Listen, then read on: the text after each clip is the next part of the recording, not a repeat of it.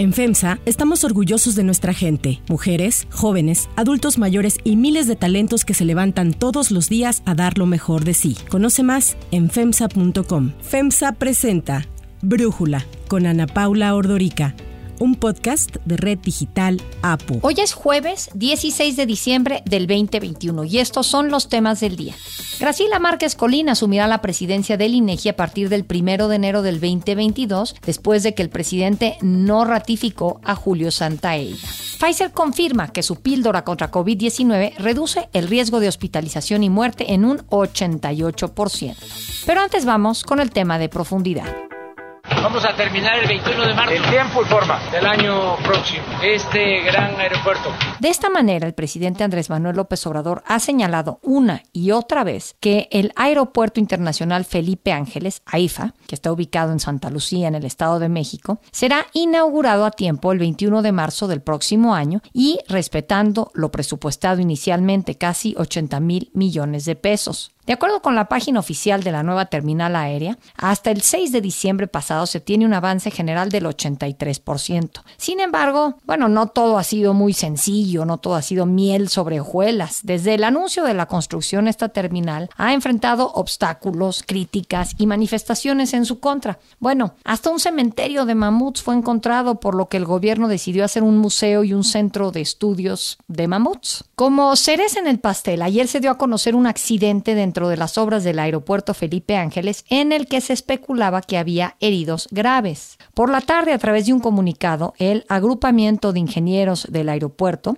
informó que se registró un incidente en el que se vieron involucrados 22 trabajadores de la obra, quienes decidieron no esperar el transporte seguro con que se cuenta para su traslado a los diferentes puntos de trabajo y por iniciativa propia se subieron a un vehículo tipo grúa, el cual presentó una falla en la barrera de contención lateral del costado izquierdo, ocasionando que se cayera el personal desde una altura aproximada de un metro veinte. El documento señala que en el incidente los trabajadores resultaron con golpes leves sin lesiones de gravedad. Ahora, uno de los principales argumentos del presidente López Obrador para cancelar Texcoco y sustituirlo con Santa Lucía era el costo. De acuerdo con el presidente, Santa Lucía costaría alrededor de 80 mil millones de pesos y Texcoco 285 mil, aunque el Naim no le costaría al erario el 100% porque contaría con una inversión privada. Santa Lucía no tendrá participación privada, por lo que la inversión total será costeada por los contribuyentes. Y hasta el momento, el costo de construir este aeropuerto Felipe Ángeles no va a ser de 80 mil millones de pesos, va a ser de alrededor de 231 mil millones de pesos, si tomamos en cuenta la infraestructura aeroportuaria, la infraestructura terrestre y un tren rápido además de lo pagado en indemnizaciones a los inversionistas de Texcoco, obras nuevas en la base, después de ser demolidas las anteriores por el nuevo proyecto, y el costo de la expropiación de 128 hectáreas en Santa Lucía. Otra de las críticas a Santa Lucía es que se está construyendo como parte de un sistema aeroportuario que permitirá operaciones simultáneas junto con el aeropuerto de Toluca y el de la Ciudad de México. Sin embargo, la corporación Mitre advirtió que el espacio aéreo no permite la operación simultánea de estas tres terminales, al menos no con la tecnología existente hasta ahora en nuestro país. Sin embargo, los encargados de las obras aseguran que la orientación de las tres pistas del nuevo aeropuerto sí permitirá esta operación simultánea. A unos meses de la inauguración, el nuevo aeropuerto de México aún no cuenta con las certificaciones requeridas como la de la OASI, que es la Organización de Aviación Civil Internacional, o la de la IATA, la Asociación de Transporte Aéreo Internacional. Pero el gobierno de México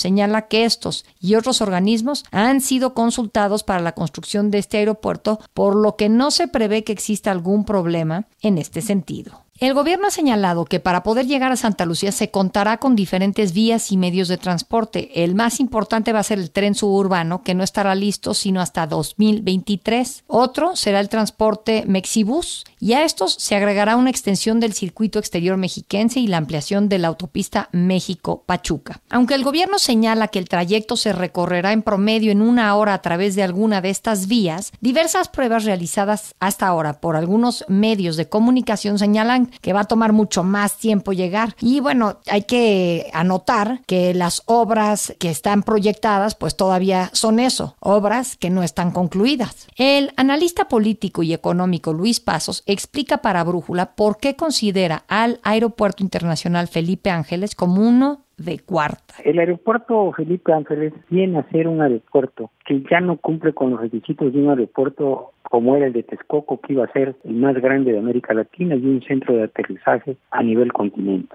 Ahora este aeropuerto es un aeropuerto pequeño, por eso es un aeropuerto de cuarta. Nos cambiaron un aeropuerto que podía ser de los mejores de América Latina con un pequeño aeropuerto que nada tiene que hacer junto con el de Texcoco. Entre dimes y diretes avanza este megaproyecto de la cuarta transformación con argumentos a favor y en contra, con más dudas que respuestas y con una polémica tras otra. El análisis. Para profundizar más en el tema, agradezco a Ricardo Rafael, periodista, analista político y escritor, platicar con nosotros. Ricardo, a ver, tú has escrito mucho sobre este aeropuerto de Santa Lucía y además ya lo fuiste a visitar. Has dicho que lo hiciste porque veías que estaba entre fuegos políticos. Lo primero que te quisiera preguntar es, cuando fuiste a visitar la obra, ¿qué contradicciones encontraste? ¿Qué confusión? ¿Qué te llamó la atención respecto a todo lo que se ha dicho del aeropuerto Felipe Ángeles? Lo primero que te tengo que decir es que esta es la obra clave del gobierno del presidente López Obrador. Entonces, si esta obra sale bien, va a verse fortalecido su poder, su popularidad y su lugar en la historia. Y si esta obra sale mal, pues hay que decir todos los adjetivos en sentido inverso, ¿no? Será el gran fracaso del observadorismo. Entonces, en este sentido, es a lo que me refiero que hay dos frentes políticos y que por lo tanto es como muy difícil observar como periodista el objeto de investigación. O sea, en realidad es como estás tratando de ver detrás de una serie de fuegos artificiales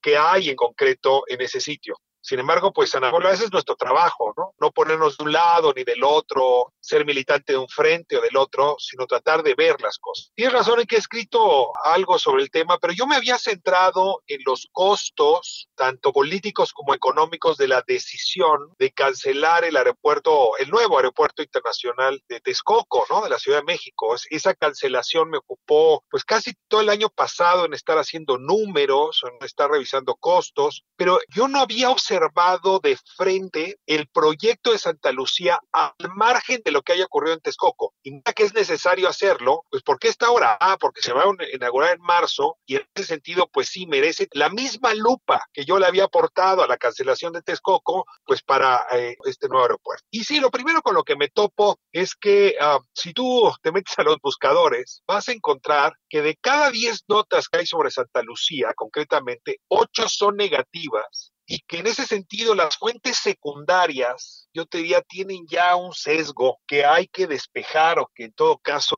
si los datos son buenos, hay que corroborarlos. Me ha costado mucho hacerme un criterio propio sobre este aeropuerto. Yo había escrito un texto para The Washington Post donde en efecto observaba varios problemas que tenían que ver con que no se diseñó como un hub, con que la conexión terrestre no estaba eh, bien trazada, con que el número de posiciones ¿no? para los aviones iba a ser insuficiente. Eh, y todo esto pues está documentado con voces de expertos y fuentes diversas. Sin embargo, como decías, y aquí regreso a la pregunta que me planteaste, el 7 de diciembre tuve oportunidad de hacer un recorrido muy largo, de cerca de siete horas, de entrevistar a algunos de los encargados, concretamente al general Vallejo. Y sí, me encontré con algunas ah, informaciones que yo no tenía y que vale la pena compartir con, con tu público. Digo, lo primero que te diría eh, es que es una obra con bastante dignidad en su sentido arquitectónico, o sea, la impresión que me causa versus el aeropuerto Benito Juárez o el aeropuerto de Toluca, y lo voy a decir a, manera de metáfora, pero no tanto, es que esos aeropuertos van a acabar siendo una guardería a comparación de esta instalación cuya superficie y cuya amplitud es muy superior.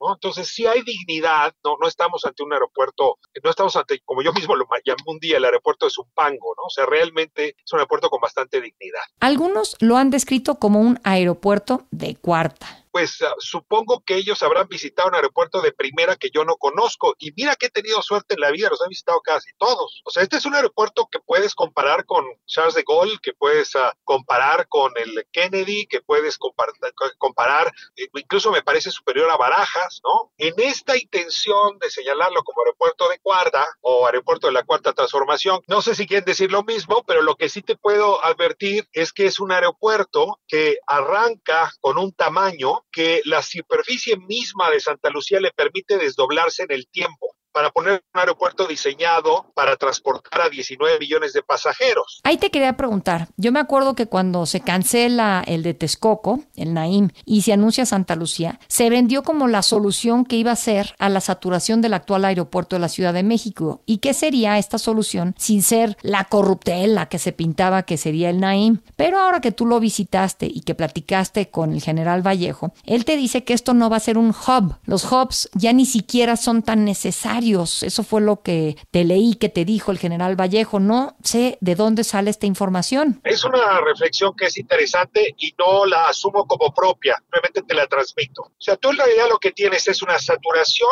en el Benito Juárez que se resuelve con un nuevo aeropuerto que le va a dar batalla 19 millones de pasajeros. En el tiempo puede llegar a dar batalla para 80 millones de pasajeros. El proyecto se puede desdoblar para llegar hasta 80 millones. Entonces, lo que sí te diría es, no en lo inmediato, pero sí para darle a 19 millones de pasajeros el servicio, sí va a desaturar Benito Juárez. No como estaba pensado el aeropuerto de Texcoco. El de Texcoco iba a tener 120 slots y el actual aeropuerto de la Ciudad de México tiene 74 slots. Siento que hay confusión de cuántos tendrá Santa Lucía porque por ahí se publicó que tendría 14. Sí, a ver, déjame ir despacio porque todas estas dos yo las traía y lo único que necesito es que veamos la película para poderme explicar. La cifra importante es cuántos pasajeros mueves. ¿No? ¿Cómo los mueves es otra discusión? Pero si va a mover 19 millones hoy y en 2030 vamos a llegar a 30 millones de pasajeros y en 2050 a 80 millones de pasajeros, lo importante es que ese aeropuerto tenga posibilidades de crecimiento. Te tengo que decir que lo mismo va a pasar con Texcoco. O sea, Texcoco se iría, iría creciendo el volumen en el tiempo, sobre todo porque ningún aeropuerto arranca teniendo ya la estatura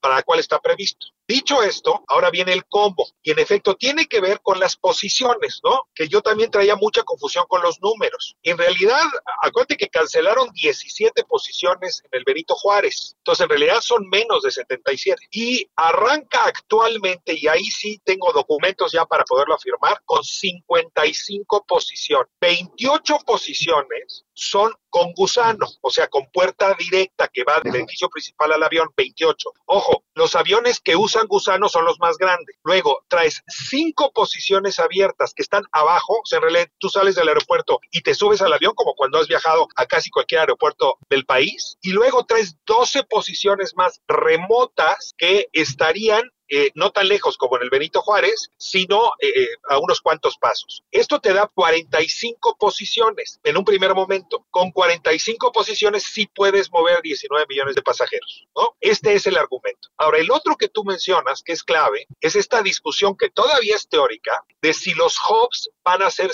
seguir siendo indispensables. Y ahí te traslado la información que yo recibí y que no me convence por completo, pero que hay que tomarla en consideración. El hub es un aeropuerto que se inventa para recibir naves muy grandes que aterrizan en los hubs y luego desde ahí se redistribuye el pasaje en naves más pequeñas. Lo que se calcula en la aeronáutica del futuro es que las naves grandes van a tender a desaparecer y vas a tener naves más pequeñas que pueden volar a casi cualquier destino en función de la demanda. Entonces, que en este sentido, apostar por un hub es apostar por un animal que va en extinción. Yo no sé si este argumento de Vallejo, del general Vallejo, es un argumento que se sostenga en la discusión aeronáutica. Lo que sí es cierto es que a mí me cambia un poco la visión, porque yo pensé que solamente podíamos tener un hub. Y esta es la razón por la cual no se diseña como hub, que sí se pudo haber diseñado como joven. No se diseña como joven porque se calcula que en las próximas décadas este tipo de aeropuerto ya no será tan necesario. Después de haberlo visitado, Ricardo, arrancas diciendo que esta va a ser la obra que va a significar el éxito o el fracaso en materia de infraestructura para el presidente López Obrador. ¿Qué piensas que va a ocurrir? ¿Éxito o fracaso? Lo primero que te tengo que decir es que después de visitarla,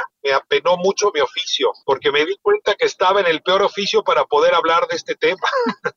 Ok. ¿no? Porque bien o mal que hables, digamos, inmediatamente va a ser descalificado. Entonces, sí me doy cuenta que estamos en una circunstancia muy difícil tú y yo, y lo que tenemos que hacer es aferrarnos a la información, corroborarla, compararla, ¿no? Verificarla y ofrecerla, sin estar pensando si eso va a caer bien o mal. Ahora, dicho esto, sí tengo una consideración política que hacer. Este aeropuerto va a acabar siendo un éxito. Esa es mi, impresión después de haber ido. Pero ese éxito yo no sé si acabe siendo al mismo tiempo un gran problema para el país, porque el hecho de que haya sido desarrollado por los ingenieros militares en un periodo tan corto de tiempo y presuntamente a costos tan bajos, va a fijar un estándar que va a obligar al resto de la obra pública a parecerse. Y esto podría implicar una justificación, un argumento justificatorio para que en el futuro las obras las hagan los ingenieros militares. Y ahí es donde me preocupa mucho el asunto. Porque así como te digo, esto podría ser un éxito o va a ser un éxito presumiblemente, es un éxito que puede acabar justificando el acuerdo de la obra pública bajo concepto de seguridad nacional y el desarrollo de obra pública a través de ingenieros militares. Y sí estoy convencido que esto pudo haber sido una excepción y ya, pero si esto se sigue repitiendo estamos ante un problema muy serio, a menos que la obra civil se apegue a costos mucho más bajos, a eficiencias como las que estamos observando y desde luego un poder político que no tiene ningún civil y desde luego los militares sí tienen. Y ahí es donde sí me surge pues una contradicción ética que también necesito compartir contigo. Como siempre, un lujo poder escucharte, querido Ricardo. Muchísimas gracias por platicar con nosotros. Si te gusta escuchar Brújula, te invitamos a que te suscribas en tu aplicación favorita o que descargues la aplicación Apo Digital. Es totalmente gratis y si te suscribes será más fácil para ti escucharnos. Además, nos puedes dejar un comentario o calificar el podcast para que sigamos creciendo y mejorando para ti. Hay otras noticias para tomar en cuenta. 1. Cambios en el INEGI. Ya está Graciela. Ah, no se ha hecho público. Ah, es Graciela Márquez. Así fue como el presidente Andrés Manuel López Obrador confirmó que la exsecretaria de Economía, Graciela Márquez Colín, asumirá la presidencia del INEGI a partir del próximo año. El actual presidente del INEGI, Julio Santaella, confirmó que Márquez Colín lo reemplazará a partir del primero de enero del 2022 y a través de sus redes sociales le deseó éxito. Márquez es actual miembro de la Junta de Gobierno del INEGI, a donde llegó a inicios de año propuesta por el presidente López Obrador. Su confirmación al frente del INEGI que la convertirá en la primera mujer en encabezar el organismo, fue bien recibida ya que se considera dentro del grupo de los moderados en la 4T. Sin embargo, bueno, también hubo algunas críticas. Para Brújula, Luis González, analista financiero, nos habla sobre ambas visiones. Los nombramientos de diversos organismos autónomos pues no están exentos de polémica, ¿no? Y tal es el caso, eh, por ejemplo, del nombramiento en ese mismo instituto de Paloma Merodio, ¿no? Ocurrido en el sexenio de Enrique Peña Nieto y bueno, las críticas que se suscitaron, la crítica decía que no era adecuada para el puesto, ¿no? Sin embargo, pues hay que recordar también que el instituto o las tomas de decisión en el instituto pues recaen en la Junta de Gobierno, que son cinco personas. El presidente tiene algunos cargos administrativos extra que los vicepresidentes, pero en realidad las decisiones se toman de manera colegiada, ¿no? Entonces, en ese sentido, no esperamos que haya cambios importantes en el manejo del instituto ni en sus metodologías. Deja un sabor agridulce el hecho de que en 2022 ella estará a cargo del organismo encargado de medir la inflación y su esposo, Gerardo Esquivel, en el organismo encargado de controlarla. ¿no? Es difícil pensar que no se esté incurriendo en conflictos de interés, pero pues habrá que ver cómo evoluciona la reelección de Esquivel o bien el posible nombramiento de un nuevo candidato para la silla que Esquivel dejará vacía en el Banco de México. 2. Pastilla COVID. La farmacéutica estadounidense Pfizer dio a conocer esta semana que su píldora contra COVID-19 evita desarrollar una enfermedad grave, además de funcionar contra la nueva variante Omicron. Pfizer hizo ensayos clínicos que mostraron que la pastilla ayudará a reducir la carga de los hospitales ante las nuevas olas que enfrentan varios países a causa de la propagación de la nueva variante. La píldora antiviral reduce el riesgo de hospitalización y muerte en un 88% cuando se administra a personas no vacunadas y con alto riesgo de COVID grave dentro de los cinco días posteriores al inicio de los síntomas. Pfizer confió en que la FDA autorice el medicamento conocido como Paxlovid en los próximos días, lo que haría que pueda ser suministrado a pacientes antes de que termine el año. La duda que ha traído el nuevo tratamiento oral es si desplazará a las vacunas en la lucha contra las infecciones. El CEO de Pfizer, Alberto Borla, contestó esto en entrevista con la cadena CNBC. From my perspective, I want to say that uh, the fact that we have a treatment is not at all a reason not to take the vaccine. In fact, we should take the vaccine. Yo soy Ana Paula Ordorica. Brújula lo produce Batseba Feitelson. En la redacción, Ariadna Villalobos. En la coordinación y redacción, Christopher Chimal. Y en la edición, Omar Lozano. Los esperamos mañana con la información más importante del día. Oxo, Farmacias ISA, Cruz Verde, Oxo Gas, Coca-Cola FEMSA, Invera, Torrey y PTM son algunas de las muchas empresas que crean más de 245 mil empleos tan solo en México y generan valor como parte de FEMSA. FEMSA presentó Brújula con Ana Paula Ordorica, un podcast de Red Digital APO.